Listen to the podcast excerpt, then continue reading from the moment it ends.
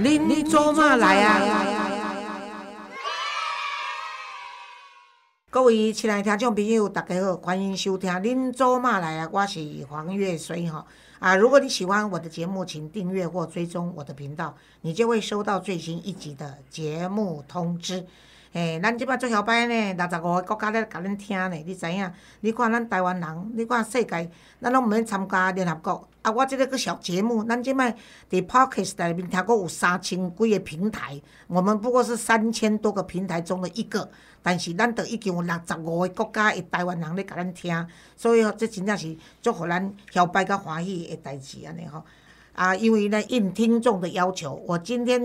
迄个做黑姑美论的扫了吼。黄光源甲讲姐啊，你先互我叫好，你才过来访问其他讲其他的节目会使袂啦吼。啊，我是甲光源讲好啦好啦，呃，搁请你来吼。啊，但是你先互我讲一个迄个做，我最近在那个脸书有发表一篇文章，就是讲有关于这个高雄吼，这个。城中城的这火灾的代志了呢，我有收到一个个案吼，啊，这个个案是一个大学生，因为因听着因阿公休息的代志了以后，他一直走不出来，啊，所以是我帮他辅导的吼，啊，我甲讲吼，咱人生啦吼，喜怒哀乐吼，还有这悲欢离合，这拢是难免的啦吼，啊，人讲送君千里，终须一别嘛，吼，搁较好，更较爱。咱嘛是有一工着爱分离开吼，那尤其啊阿公阿嬷若食到年纪大，吼，着是无法生火灾，因有一工嘛是自然爱离开咱啊，只是毋甘甲遗憾啦吼。啊，但是我甲讲袂要紧，恁阿公上爱食啥物？伊讲因阿公上爱食麻辣，啊，我讲安尼好，你去买吼台北上好食的麻辣，啊，所以你也逐摆恁阿公吼的忌日，你带甲恁阿公。拜麻老吼，啊！你莫搁再安尼伤心吼，啊！得爱认真甲册读好，甲恁阿公生前留给你的那些精神吼，啊，甲伊对你的这个无保留的爱吼，伊甲留落来，与你同在，安尼就好啊吼。啊，这完了算讲，即个囡仔完了有听话啦吼，所以经过两三摆辅导，他终于已经走出来啊，而且伊甲我讲。伊足感谢我诶吼，啊希望啊我会当伫即个 podcast 诶时啊分享伊诶故事，另外就是讲啊伊希望讲有搁较侪人会当甲我捧场安尼吼。好，咱今仔日邀请诶是冯光远冯老师吼，冯导，诶，光源你好。呃，阿姐你好，啊。各位听众，大家好。嘿啊，我即摆才放咧，互你讨啊。我讲吼，他拄啊吼节目中诶时，我有去讲着这城中城、高雄城中城那个那个事情咯。你知影？我迄工吼，车经过台北市中山北路一段二号吼，拄啊伫迄个中山北路甲中孝西路口，吼，迄迄栋叫做中央大楼，迄栋吼得要五十栋啊啦。已经四十六栋啊！你知影？即摆敢若废墟一般，搁徛伫迄搭遐。即个中央大楼，你知影有几百户、几千户？若发生啥物代志？其实台北的城中城都已经发生啊。就这一栋中央大楼，毋是讲即栋，还搁足侪栋。啊，即栋呢是伫台北市，诶，咱迄个做台北市，原来算是首都呢。你你想想看，你纽约的火车站，火车站旁边都是啊，会到逃兵啊娘嘛哈。啊，你看到你在纽约的时候，他们中央中央车站中央车站旁边的建筑物有一栋像这样子的废墟嘛？哎呀，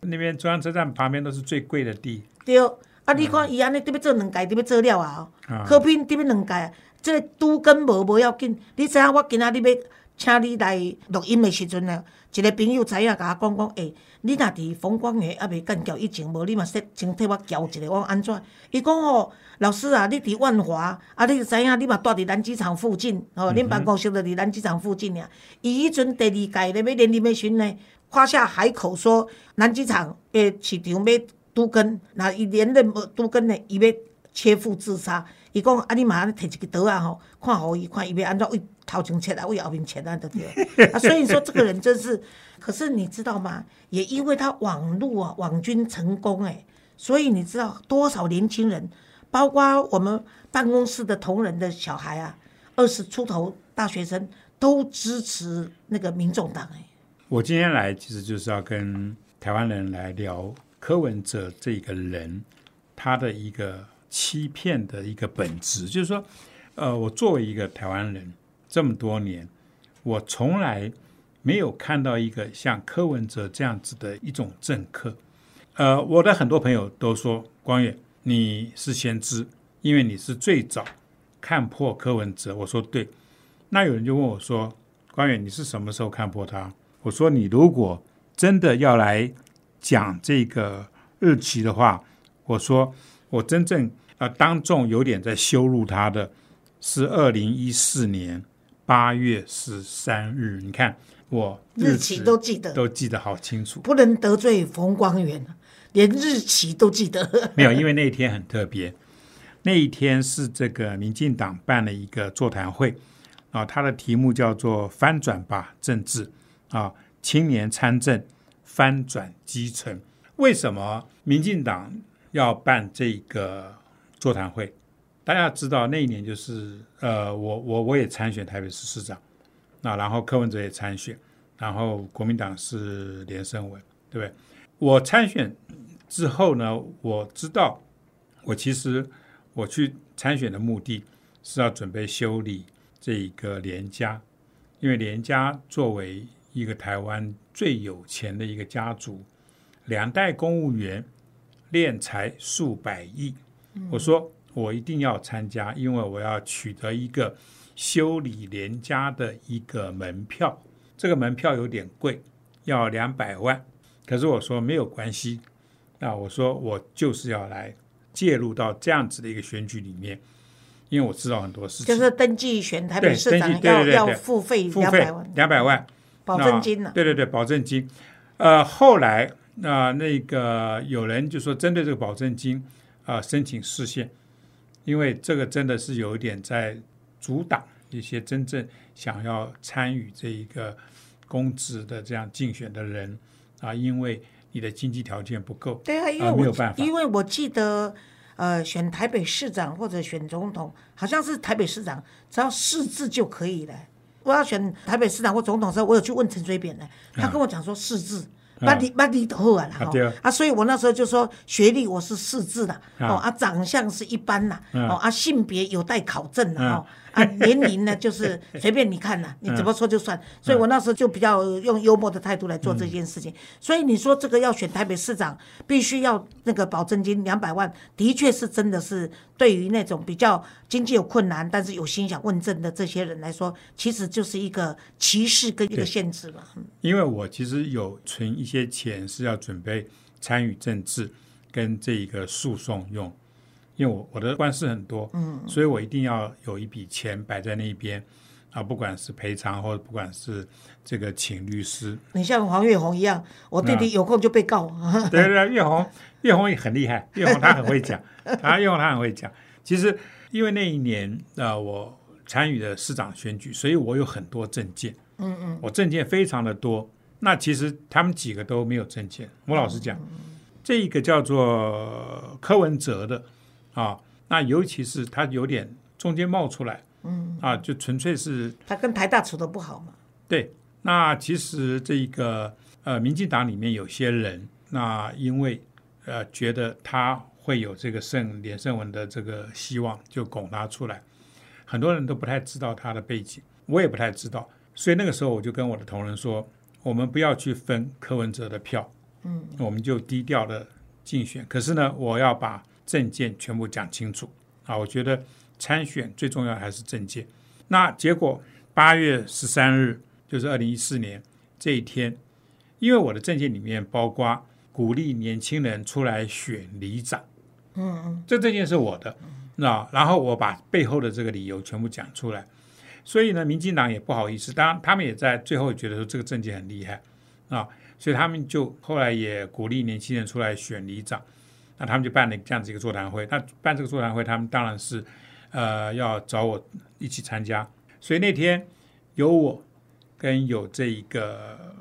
柯文哲，那在这个记者会里面呢，柯文哲就先出来讲话啊。那他讲什么呢？他那天讲那个话，我听了，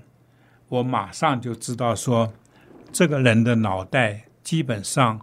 是有问题的。就说这个人基本上已经自大到一种 莫名其妙的地步。他这种自大跟自信又不知道从哪里来的，因为他没有这方面的学识基础。嗯，柯文哲大家一定要知道，他是考了好几次才考进台大，对不对？因为他的家教就是说一定要上台大，其他的大学不是大学。那只有台大才是一个大学，因为他们家的人那就是好像一定要上台大。据我所知，他重考很多遍，最后上了台大。可是呢，他在台大里面，他最后的好像是专攻外科。可是大家要知道，他不会开刀，他不会开刀。嗯，这件事情是很多医生跟我讲的，因为我台大的医生朋友非常多。嗯，他们讲到柯文哲就在那边，就是大家全部都在那边笑。今天这个节目里面，大家常常会听到两个字，叫做“蠢材”。这个人就是一个典型的蠢材。柯文哲，你就是一个蠢材啊！可是这个蠢材呢，他基基本上他又不知道哪里来的自信啊，因为他很会欺骗。所以他在那一天，二零一四年八月十三日那天，在那个记者会上面，你要知道，他竟然讲了一些话。因为那天那个记者会是鼓励年轻人出来选里长，他说，因为他出来选台北市市长，所以造成了一股风潮。什么风潮呢？就是大家出来关心政治、参政的风潮，那。屁啦！对对，我跟你讲，我比你们更早就鼓励那个女性要出来选里长。是啊，邻里长由女性来做的话会更好，因为每天呢都是这些邻里的姑姑婆婆啦，然后水沟啦、那个电灯啦，这些孩子的上学啦，这些都让女人来选多好。我跟你讲，更早，台湾更多有公民意识的人早就在提倡这些事情。姐，你只你当然是你你当然是前辈之一，太多人。可是柯文哲。在那天，就是当他出来这个记者会上面，当他第一个发言的时候，他说：“因为啊，他这个这个出来竞选，所以造成大家，尤其是年轻人出来参选。他是用‘风起云涌’这四个字，真的是他用‘风起云涌’这四个字来参加政治啊，来讲他带出来的这个风气，他掀起的这股所谓的白色力量。”那他还用另外一个叫做“风行草野” 这四个字，就是说我我我当时坐在旁边听，我真觉得说 这个人是不是脑袋有问题啊？就说他好像在那边讲是一副这个这个理所当然的样子，因为他认为他在台大当教授嘛，学生都要佩服他，对，然后学生的分数掌握在他手中啊，对，再加上他不会开刀，可是他是叶克膜专家，所以他就自以为是嘛。所以他就很充满。听说叶克膜他也不会装哎，都是蔡壁如在装的。我跟你讲，呃，如果一个医生基本上在装叶克膜作为他的主业的话，我只能说他是一个很好的商人，因为商人是一定要去做示范的，因为你要把这个商品展示出来嘛，对不对？所以我现在称这个柯文哲啊，我不会称呼他为外科医生，因为他连刀都不会开。我都称呼他为叶克膜商人。叶克膜商人是做生意的，他去中国十八趟啊，就是在推销叶克膜。而叶克膜因为是中国共产党拿来做活摘器官用的一个非常重要的一个工具，所以呢，基本上为什么大家都说柯文哲跟活摘器官这种这种反人类的这种罪？啊，有关系，这也是法轮功他们不支持那个科皮有关，就是因为啊这样子的一种这个背后的这个因素，所以我对于柯文哲，基本上我就说，这个人迟早如果国际法庭要开始要针对这个活摘器官这件事情展开这个国际法庭的这个审判的话，柯文哲应该是这个审判的名单里面的一员。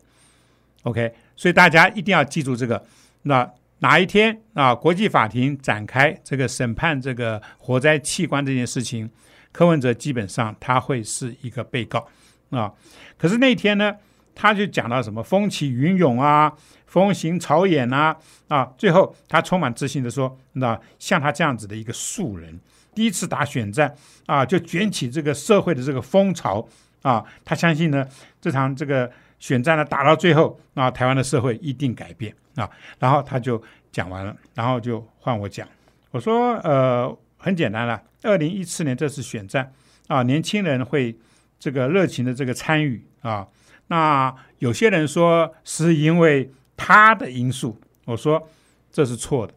啊，这是错。我当然就在旁边，我就公开的在吐槽这个姓柯的啊，这个蠢材。然后呢，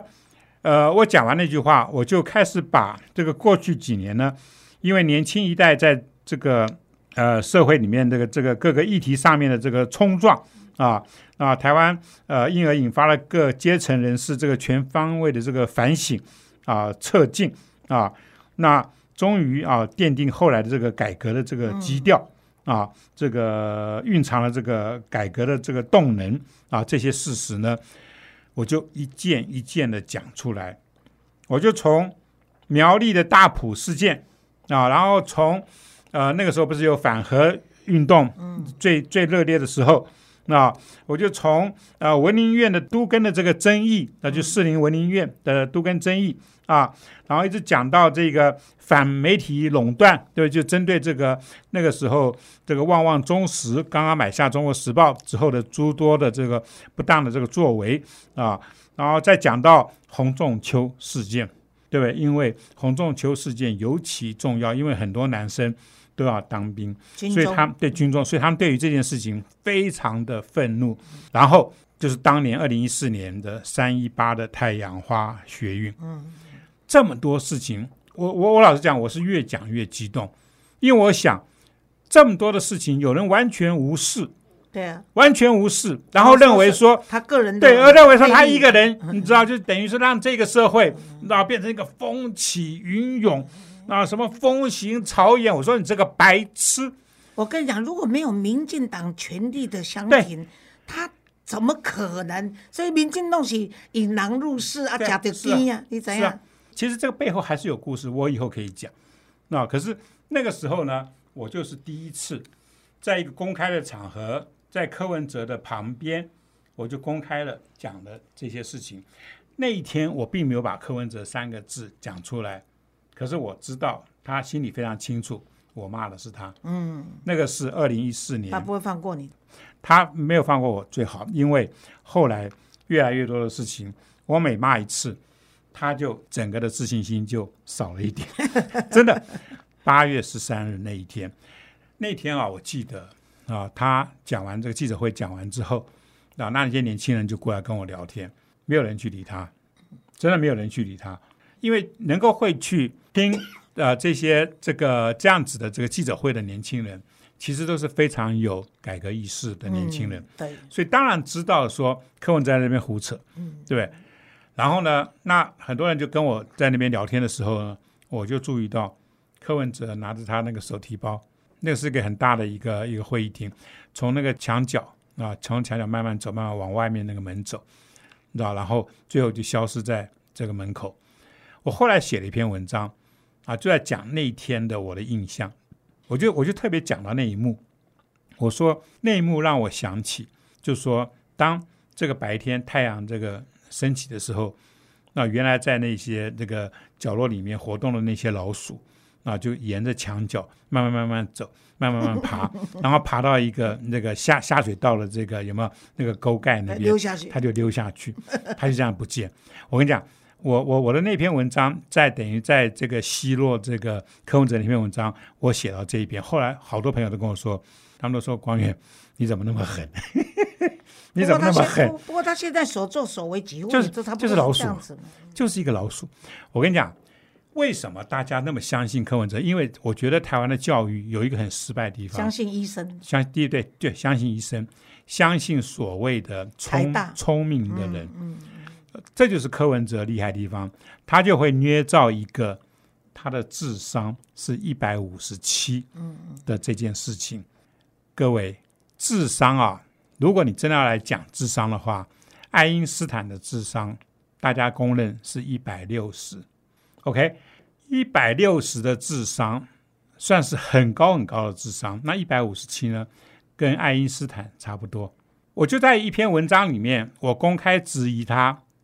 我说柯文哲，你的一百五十七这个数字是哪里来的？嗯，因为你今天连数字都有了，你一定有出处嘛，对不对？我说柯文哲，你这一百五十七的这个出处可不可以跟我们讲一下？他讲不出来，因为我相信啊，他的这个所谓一百五十七，是我们呃男生通常会有一个预官考试，预官考试里面会有个智力测验。另外呢，很多人在小学的时候曾经就是说好像有一个性向的测验之类的，也有数字，所以我相信他那个一百五十七是从预官考试里面来的。预官考试的分数最高是一百八十，一百五十七是 OK，而且这个预官考试的这个这个智力测验是有考古题的，嗯，所以基本上就是一个典型的台湾的填鸭教育在制度下面得来的一个分数，对？因为啊，真正在这个鉴定这个智力测验的是国际是有机构，有好几个机构，最重要的一个机构叫做 Mensa International 国际门萨。国际门萨在台湾也有分部，因为他的那个负责人是我读书会里面的朋友，嗯，我们非常好，以前就在开过这个玩笑，说柯文哲那个一百五十七是哪里来的？Mensa International 那个台湾的那个负责人跟我说。呃，他们每一年啊，大概有三次、四次的考试，其实大家都可以报名参加，然后你去考，然后你的分数就会出来。他们从来没有见过柯文哲在那个考对考过试，绝对没有。不过我们姑且不去，他一直拿他的智商，后来其实很多不管是台北市民或者是其他的人也都很讨厌，因为就是呃太夸张了，太强调了。可是就是说。最重要的就是，不管你智商高不高，也不管说你的学历高不高，你已经当上了一位台北市长的话，是首都的市长，你应该有所作为啊！他居然会把一个大巨蛋的弊案变成现在是他要留给台北市民最好的成绩，我是怎么想都想不过去。我以前第一届是非常支持他，甚至第二届都帮了忙。可是我后来当知道说，哇！他的钱财方面并不像，就像姚立明教授后来发现说，原来不是这么干净的时候，对，很多人就退了嘛。对，其实我觉得，呃，因为柯文哲他习惯性的说谎，所以说谎对他来讲是完全，而且他很正常的事情，很自然，很自然，大家可以被说服。对，因为透过媒体，你没有办法去近身了解，你懂我的意思吗？或去查证。其实啊，柯文哲他的这个说谎的这一个本性啊。我我我愿意用本性这样，因为这是从小养成的。我相信，因为柯文哲有一对父母，这一对父母其实是我见过的台湾人里面，我也是觉得说非常非常糟糕的一一对父母，所以才会养出像柯文哲这样子的儿子。要知道，一五七智商这个谎话啊，只是一个小小的事情。其实我觉得最下流的一件事情是柯文哲。他自称他有一种雅斯伯格症。嗯，我那时候就认为说，一个雅斯伯格症的人可以表现的这么优秀，而且这个是如果当上台北市长，这也是国际的一种荣耀，你懂的意思吗？当时就是这样子认定的。没有，因为因为因为雅斯伯格症，那基本上这个症的这个很多的这个所谓的这个现象，柯文哲很熟悉。为什么？因为柯文哲跟他的妻子叫什么？他妻子叫什么？这个陈佩琪啊，陈佩琪，他们曾经公开讲过，他们有一个儿子是雅思。所以呢，其实柯文哲非常清楚雅思的各种的，就说在外面的这种表现的方式，而且他知道，因为雅思很多人会就说比较容忍，因为雅思有一种行为模式，那个是没有办法控制的，你知道，我们大家通常都非常容忍。而且其实基本上尽量的在帮助他们，对不对？所以他一定是看到了自己的儿子因为有雅思，所以他知道如果他也用雅思的这样子的一个症状来告诉大家我有雅思，那他是不是也容易得到大家的同情、大家的这个包容？这样也未免心机太重，而且是伪君子了。没有这个，这还不只是这样子，这是没有医德。你是一个医生，所以我曾经写过一篇文章，另外一篇文章就是说，我就公开跟他讲，你的雅思的确诊书在哪里？因为自从这个武汉肺炎 （COVID-19） 这个事情之后，大家突然之间对于某一个医学名词非常的熟悉，叫做确诊。确诊变成一个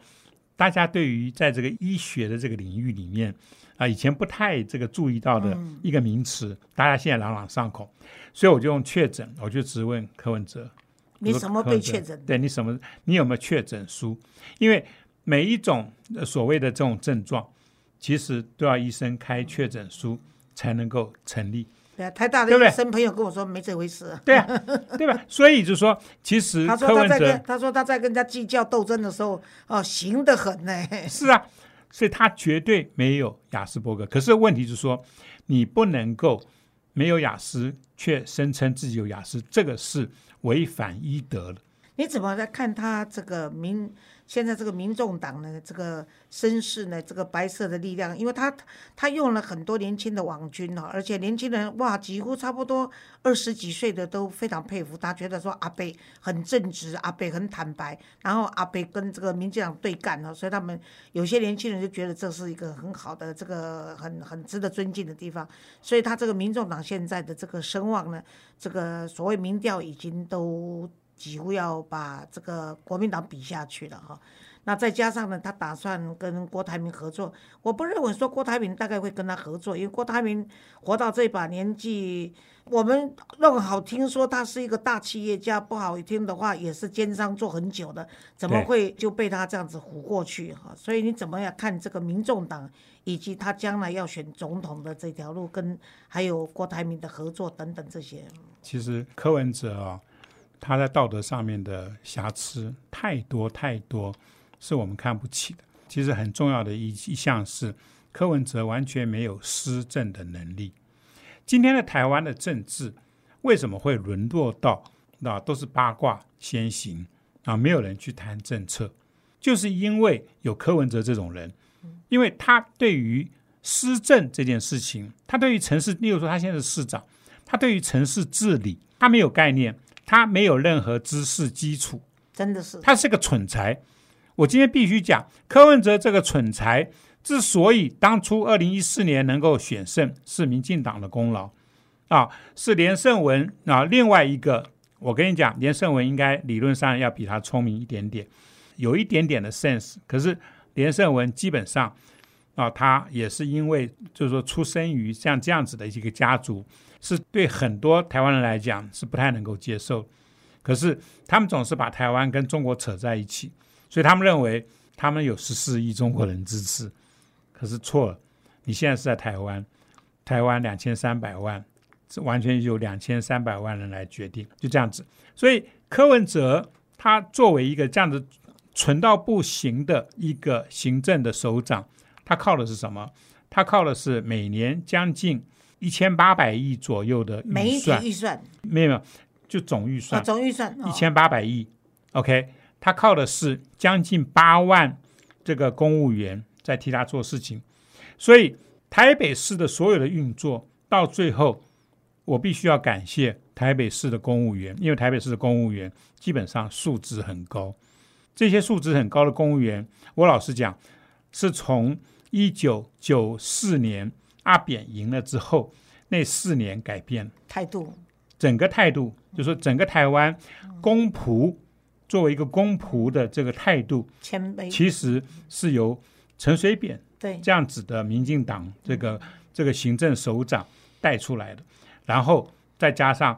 那个李登辉又带出另外一批人，然后再加上后来的像小英，他已经是第二任，所以台湾的整个的公务员的水准会越来越高，整个施政的品质也会越越越来越好啊。然后那公务员，就是说公职人员的水准啊，真的是现在跟以前比起来，以前要知道国民党在当这一个执政党的时候，你要知道他的人事行政局局长是谁，你你大概忘记，嗯，这个人叫陈根金。哦，对对对，陈根金是什么人？陈根金就是在过去呃前前几年，就是说对于这个呃公务人员，他呼唤啊能捞就捞，能混就混的一个台湾的人渣公务员，陈根金就是你，你就是一个人渣公务员，所以你能捞就捞，能混就混，你这个混蛋，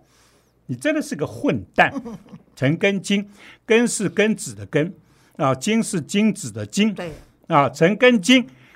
混蛋公务员，你不要把 Gary 吓死，真的。他，他恐怕要跟你亮出牌子说，以上言论并不代表呃本平台，没有没有关系，没有关系不怕这回事，没有关没这我跟你讲，陈根金你可以来告我，我叫冯光远。啊。我告我的人通常，例如说什么金普聪啊，那都是一些大咖，你知道，就是说我也比较喜欢站，就是说这些高阶的。